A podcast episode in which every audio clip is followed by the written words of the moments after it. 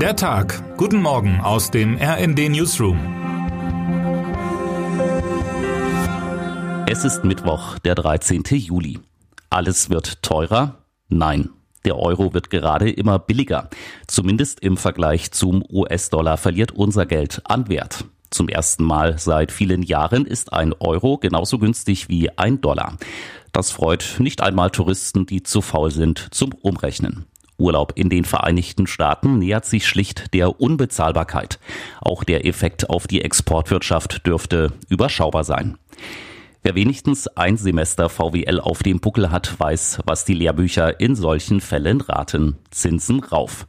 Das könnte die Inflation und die Geldentwertung stoppen. Wer wenigstens zwei Semester hinter sich hat, wird allerdings gemerkt haben, dass die Praxis noch nie so einfach war, wie es die Modelle glauben machen wollen. Und heutzutage gelten die Grundregeln ohnehin nicht mehr. Eva Quadbeck hat bei Fachleuten nachgefragt, wie die Geldpolitik der Europäischen Zentralbank die Lage stabilisieren könnte. Ihr wichtigstes Instrument sind dabei die Leitzinsen. Die Antwort, die Risiken stark steigender Zinsen sind groß. Und letztlich hilft gegen die Inflation nur die Beseitigung ihrer realen Ursachen durch Frieden in der Ukraine und eine gesicherte Versorgung mit alternativer Energie. Für den Juni kommt das auf jeden Fall zu spät. Das Statistische Bundesamt gibt heute die Details zur Inflation für Juni bekannt. Die Rate war überraschend, aber leicht gesunken. Heute werden wir mehr darüber erfahren, wie sich der Preis bestimmter Warengruppen verändert hat. Nicht auf die abstrakte Geldpolitik, sondern auf konkrete Kreativität setzen viele Städte, die sich jetzt schon auf dauerhaft ausbleibendes russisches Gas vorbereiten, berichtet Miriam Keilbach.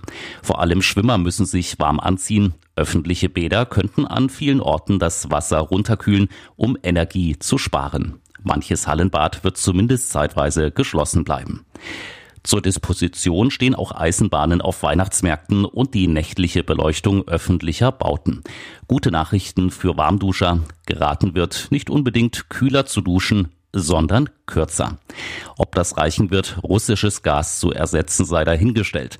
Weniger Energie zu verbrauchen war allerdings schon immer das billigste Mittel gegen steigende Preise. Termine des Tages.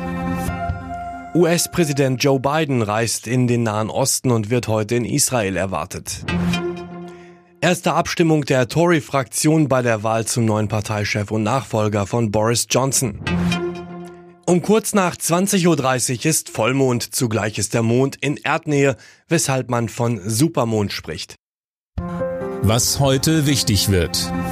Die Deutschen haben ihre Liebe zum Fahrrad in den vergangenen Jahren neu entdeckt. Auf der Messe Eurobike zeigt die Branche von heute an in Frankfurt, wie sie sich die Zukunft vorstellt. Kundinnen und Kunden werden staunen und hoffen, dass sich die Lieferzeiten der Neuheiten im Rahmen halten.